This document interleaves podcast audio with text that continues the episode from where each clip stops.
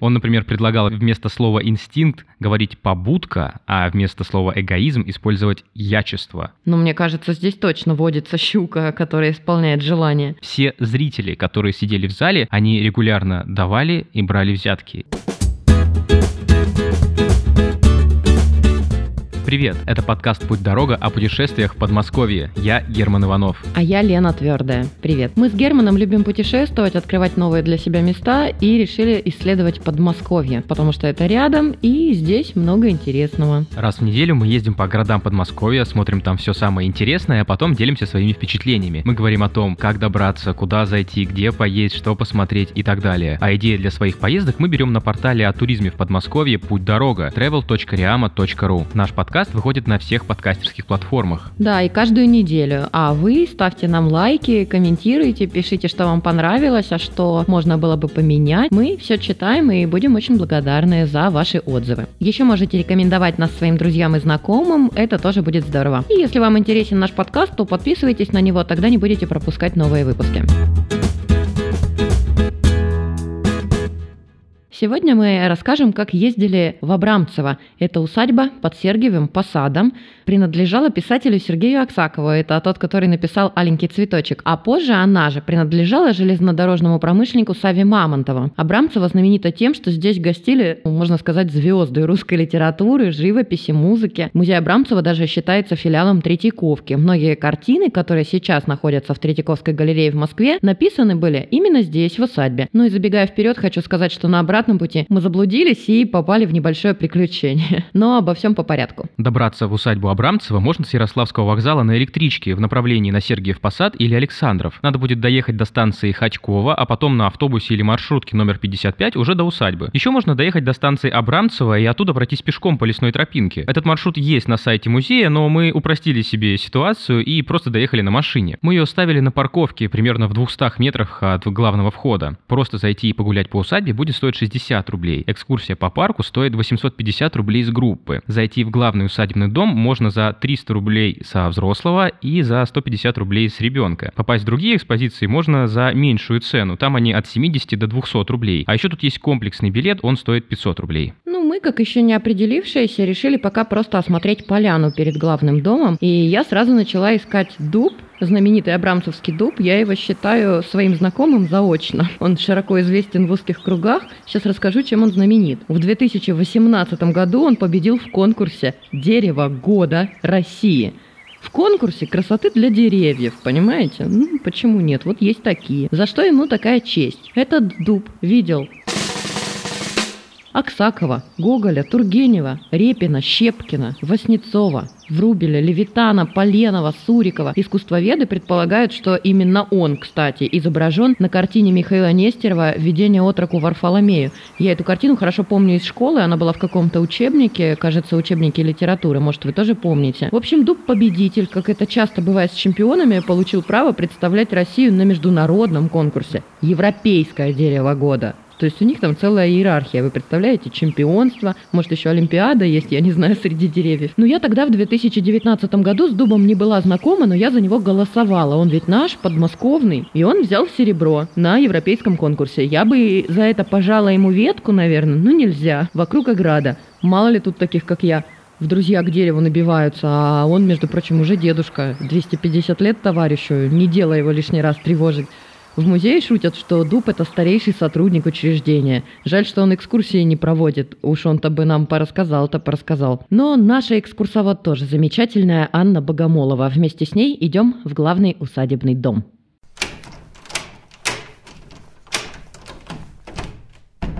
Главный дом с мезонином. Это такая надстройка над первым этажом, которая раньше была очень популярна. Дело в том, что за второй этаж приходилось платить особый налог, и поэтому все старались сделать этот мезонин. Там можно было построить комнаты, и за них уже налог платить не надо. И в этом мезонине как-то даже отдыхал Гоголь. Он приезжал в гости к Аксакову и читал здесь главы второго тома «Мертвых душ». Вообще считается, что именно в Абрамцево Аксаков состоялся как литератор, и что здесь он написал свои самые популярные произведения. Например, здесь он написал для своей внучки Оли «Аленький цветочек», Оказывается, придумал он ее не сам, а по воспоминаниям с рассказов своей служанки-ключницы Пелагеи, которая читала ему эту сказку в детстве. Другие книги Аксакова, они посвящены охоте и рыбалке, и они были так популярны, что один раз поклонница подарила ему удочку с леской из собственных волос. Странный, конечно, подарок, я даже не знаю, наверное, он какой-то интимный. Мне было бы сложно как-то на него среагировать. Вообще странный такой подарок, удочка, в которой леска из волос. Мне тоже он кажется каким-то интимным, и я думаю, что жена Аксакова не обрадовалась бы, если бы она узнала, что ее мужу дарят такие подарки.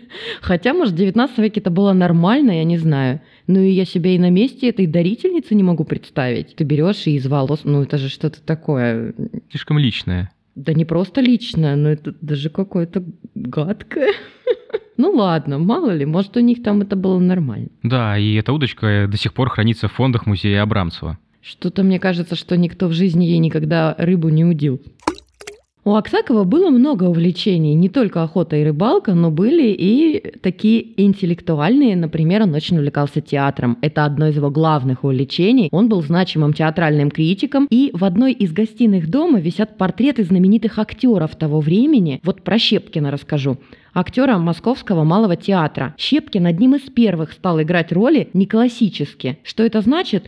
В первой половине XIX века в театре царил классицизм и его законы. Это картинные жесты, высокопарные монологи, а после монолога обязательно уходили, высоко вскинув руку, и так патетически удалялись со сцены, представляешь, да? А Щепкин играл более реалистично и с душой, и вот тогда это было новаторством. Театр — это, в принципе, такая структура, которая постоянно изменяется. Вот сейчас мы бы наверняка такую игру, как у Щепкина, назвали классической. Но вот видишь, тогда безобидные вот щепкинские душевные монологи воспринимались как что-то такое «О, «Ничего себе!». Да, и консервативных людей, в общем-то, всегда хватало. Например, среди картин в усадьбе Абрамцева есть портрет Александра Шишкова. Это такой был министр просвещения Российской империи. И этот важный очень дяденька, он в свое время пытался бороться с иностранными словами в русском языке. Он, например, предлагал вместо слова «инстинкт» говорить «побудка», а вместо слова «эгоизм» использовать «ячество». Конечно, не все одобряли такие идеи, и на него писали эпиграммы. Одну из этих эпиграмм нам процитировала экскурсовод Анна Богомолова. «Хорошилище грядет по гульбищу, в макроступах с растопыркую, из ресталища на позорище». И если бы сегодня мы решили это перевести, то у нас получилась бы следующая фраза. «Хорошилище, Франт, грязет по гульбищу, идет по тротуару, в макроступах калошах с растопыркой зонтиком, из ресталища цирка на позорище в театр. Вот смотри, прошло 200 лет, и слова театр и цирк уже, можно сказать, совсем освоились в русском языке.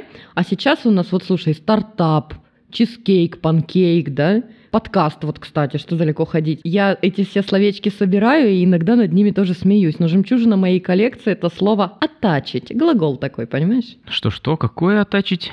Мне предложили написать электронное письмо и оттачить к нему свое резюме. То есть, в смысле, прикрепить? Я глаза вытаращила, если честно. Так и хочется стать министром народного просвещения и защитить русский язык э, руками и ногами. Но вот Шишкову, видишь, не удалось. Проникают словечки, и я думаю, что это будет всегда. А русский язык в России, кстати, стали больше ценить после победы над Наполеоном. Например, Гоголь сравнивал русский язык с жемчугом и говорил, что иное название драгоценнее самой вещи, понимаете ли. Мы поднимаемся в комнату, где у Аксакова часто гостил Гоголь. Она наверху в мезонине, про который мы уже упоминали. На столе в комнате Гоголя лежит книга. Это пьеса «Ревизор» с его личным автографом. И вот что интересно, да, нам, например, все писатели из 19 века кажутся какими-то героями из учебников по литературе. А здесь кажется, что Гоголь вот тут выступал буквально вчера, читал тут Аксакову свою пьесу «Ревизор». Вообще, премьера этой пьесы состоялась в 1836 году на сцене Александринского театра в Петербурге. Гоголь очень волновался, как воспринят ее публика, и сильно переживал. И вот актеры доиграли, ушли со сцены, опускается занавес, а в зале стоит Гробовая тишина. Никто не аплодирует. Гоголь волнуется, конечно, переживает, он не понимает, в чем дело, не понравилось, может что-то ужасное случилось. Но, как потом рассказали ему друзья, оказывается, все зрители, которые сидели в зале, они регулярно давали и брали взятки, и просто не могли себе позволить поаплодировать в такой ситуации. После этого начали ходить слухи, что Гоголя собираются отправить в Сибирь за такие пьесы, и он не стал долго думать и, в общем, взял и занял денег у Аксакова и убежал в Италию. Как потом оказалось, сделал он это зря, потому что император Николай I одобрил эту пьесу и постановку разрешили. Я недавно перечитывала Гоголя первый раз после школы, и у него такое чувство юмора мне очень понравилось. Вот 200 лет прошло, а до сих пор было смешно. Например, в повести «Коляска» я запомнила, как угодливый Чертакутский так низко кланялся генералу и с таким размахом головы, что домой привез в усах два репейника. В жизни Гоголь тоже любил пошутить, набрал как-то в роще грибов и расставил их вдоль тропинки, по которой Аксаков должен был возвращаться домой. Ну и тот собрал этот урожай, пришел домой и начал им хвастаться, а все домашние над ним смеялись.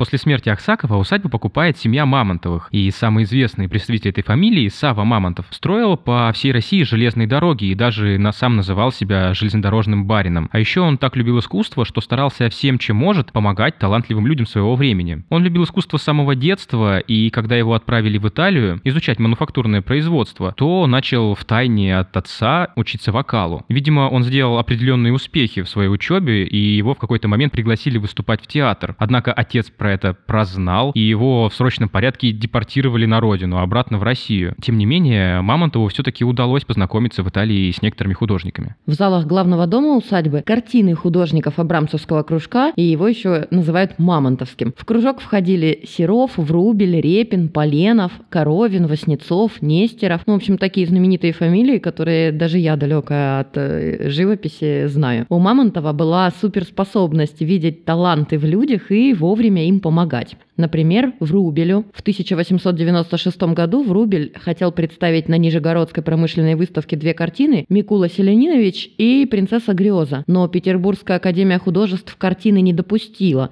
Так вот, что делает Мамонтов? Он строит отдельный павильон рядом с выставкой и крупными буквами пишет на здании Декоративные панно художника Врубеля, забракованные жюри Императорской академии художеств. Вот такой черный пиар, лучшая реклама, да? Павильон стал самым популярным. А Мамонтова, ну так настойчиво попросили закрасить последние пять слов на стене, ну и он пошел навстречу. Именно о таком характере Некрасов однажды напишет. Мужик, что быть, втемяшится в башку какая блажь, Коломова оттуда не выбьешь. Упираются – всяк на своем стоит. Вот это умение стоять на своем, конечно, нам говорит о том, что Мамонтов был незаурядной личностью, а точнее человеком, который создал художественный кружок, и о котором говорили самый великолепный русский Медич. Мы уже говорили о том, что Абрамцево считается филиалом Третьяковской галереи, и многие картины, которые сейчас выставляются в Москве, написаны именно здесь, в Абрамцево. То есть здесь, например, есть последний эскиз картины «Аленушка», и именно во время его написания Васнецов принимает решение и меняет глаза героини. Он срисовывает их с Веры Мамонтовой, дочери Савы Мамонтова. А самый известный ее портрет девочка с персиками, написал Серов. И сделал он это как раз за столом, который вот и сейчас стоит в столовой усадьбы Абрамцева. Было принято за этим столом собираться большой семьей и со всеми друзьями, гостями усадьбы. Было даже такое развлечение, гости оставляли на скатерти мелом свои автографы. Потом их вышивали нитками, и сейчас эта скатерть как отдельный экспонат стоит в музее. Среди всех этих известных фамилий есть имя Федя. Его оставил Федор Шаляпин. Он считал, что он на всю страну такой один, и можно свою фамилию не писать, мол, Федя, и так все разберутся, кто это. Ну да, кто проникся значимостью скатерти как артефакта, в сувенирной лавке Абрамцева могут купить рюкзачки с автографами звезд 19-20 веков. В усадьбе вообще умели развлекаться. Одно из больших увлечений Мамонтова – это опера и театр. Он устроил в доме зрительный зал, и здесь проводили любительские спектакли. Меня вот впечатлила афиша в исполнении Васнецова. Спектакль назывался «Черный тюрбан», и заявлено, значит, что это кровавая быль. Афиша точно очень кровавая. Там топоры, черепа, разрубленные пополам тела и отрубленные головы. В общем, кровище там предостаточно. Такая миленькая домашняя постановочка. Почему нет?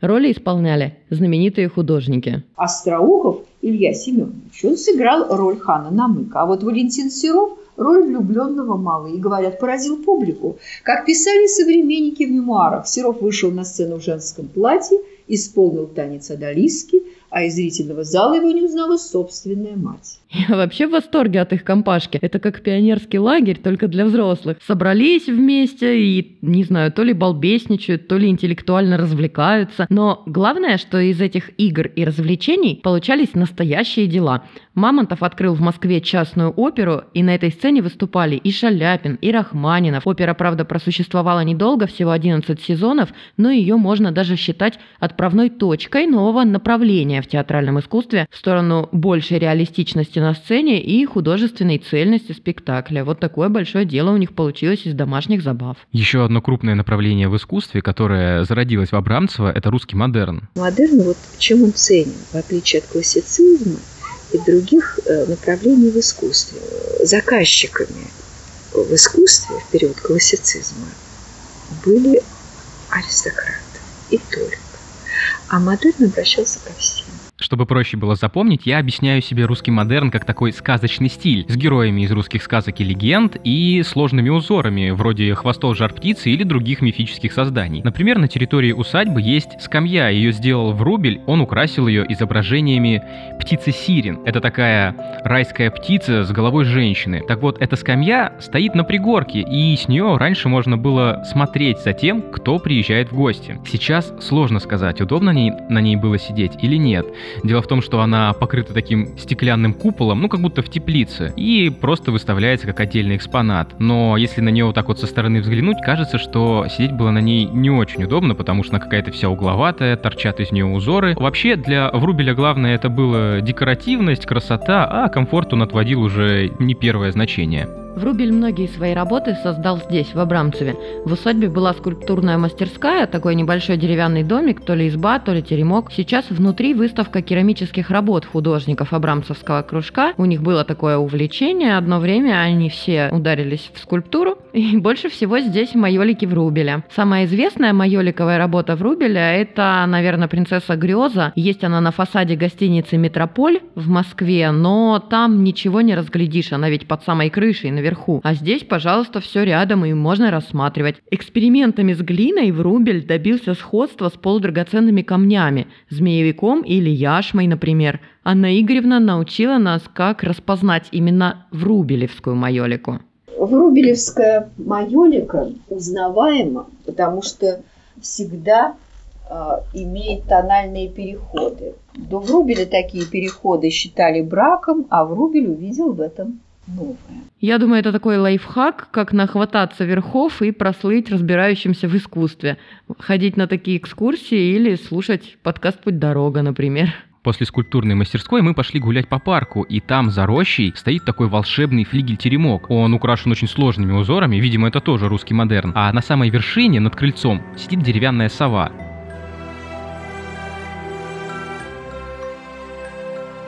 Вообще, Сава Мамонтов находил такое сходство между своим именем и словом «сова». И еще он, в принципе, очень любил вот эту вот всю игру слов. То есть он назвал своих детей такими именами, что из первых букв этих имен можно было сложить имя Савва. Как раз у него было пятеро детей. Вообще, Абрамцева детей очень любили, и Виктор Васнецов сделал для них даже эскиз беседки в виде избушки Бабы-Яги. Получилась такая настоящая избушка на курьих ножках, только стоит она, конечно, на ножках не куриных, а на четырех пеньках. И мне стало интересно разобраться, почему вот эти вот пеньки раньше называли курьими ножками. Так вот, существует несколько версий. По одной из них, раньше, чтобы уберечь дом от паводков, его ставили на специальные пеньки, из которых торчали корни, то есть это были корьи ножки. По еще одной версии, эти деревянные пеньки окуривали ли дымом, то ли для того, чтобы уберечь дерево от гниения, ну или просто отогнать злых духов. И это уже были курные ножки, которые потом стали курими. Я сейчас вспомнила, как я жутко боялась бабу-ягу в детстве. У меня была книга «Гуси-лебеди», и она была с картинками. И я знала, что на следующей странице будет изображение бабы-яги. И я уже заранее к этому готовилась и боялась, и эту страничку переворачивала за самый кончик двумя пальцами, чтобы случайно не докоснуться до изображения бабы-яги, мне казалось, что она мне палец откусит или еще что похлеще сделает, если я ее коснусь. Я сейчас вспомнила, это очень яркое было воспоминание. А сейчас в Абрамцеве и в его окрестностях возникает, конечно, не такое чувство страха. Нет, конечно, мы же взрослые. Но вот такое забытое ощущение из детства, что сказка существует, возникает. Причем это чувство даже не в самой усадьбе появляется, а у меня оно было у речки Вори. Мы к ней спустились после экскурсии здесь же на территории усадьбы. Там вода болотистая, кувшинки, через реку мостики перекинуты. Но мне кажется, здесь точно водится щука, которая исполняет желание. И это в здешнем лесу волшебные клубки показывают дорогу. А, и у этого берега Аленушка грустит. Надо, наверное, зимой приехать, сесть под дерево, может, я Морозко встречу, а?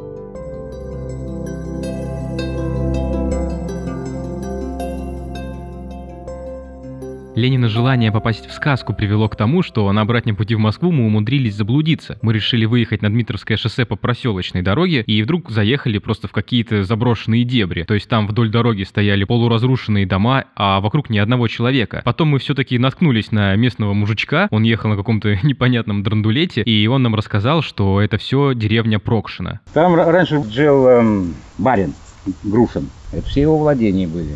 Потом после... Были в советское время, были там пионерские лагеря. От, от шестого завода, от Сергея Посада в Москве, там какая-то там своя, я не помню сейчас уже, там три лагеря было пионерских. Ну и потом время пришло, и все, и, и все, не, все закончилось, да, и все раз, разбомбили. Там ребята приезжают эти пинтбол играть по выходным. Больше там ничего нет. Герман слушал его рассказ, а я больше по сторонам озиралась, потому что думала, интересно, здесь много змей, тут трава выше пояса. Но этот мужичок нас успокоил, говорит, за 57 лет, что он здесь живет, ни разу не видел змею. Ну, мне сразу стало полегче. Зато, говорит, кабана и лося видел. Хорошо, думаем, пока нет никакой живности, кроме нас, надо по траве побегать. Когда еще представится такая возможность? Лен, ты только беги, пожалуйста, поаккуратней, потому что я вот здесь иду и совершенно не вижу в этой траве, куда наступаю. Слушай, я даже об этом не подумала, правда, там же какая-нибудь яма может быть. Давай, знаешь что, ты давай иди вперед, а я буду за тобой след в след, и так будет, пожалуй, безопаснее, да? Да, главное, не подгоняй меня, бежать я тут точно не собираюсь. А вообще, ты знаешь, я так насмотрелся на картины в Абрамцева, что у меня сейчас такое впечатление, как будто я сам на одной из них. Вся эта трава высоченная, это небо такое тревожное. Не знаю, такое впечатление, как будто мы на картине Васнецова «Богатыри». Помнишь, наверное, да? Они там сидят на конях, а вокруг такая высокая дикая трава. Вот мы сейчас, по-моему, в том же самом диком поле.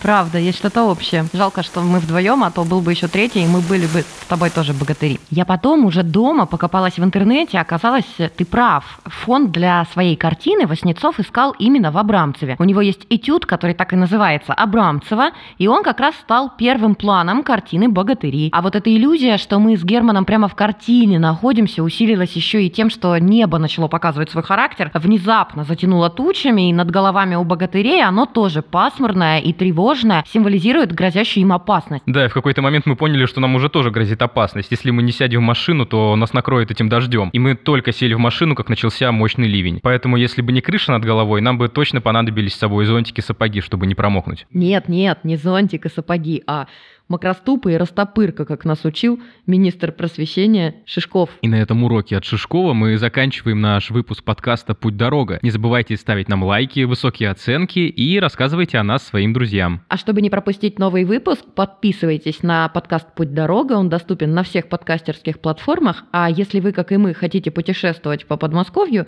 заходите на портал «Путь дорога» travel.riama.ru. Там много полезностей для туристов. На этом мы с вами прощаемся. Я Лена Твердая твердая. А я Герман Иванов. Всем пока. Пока.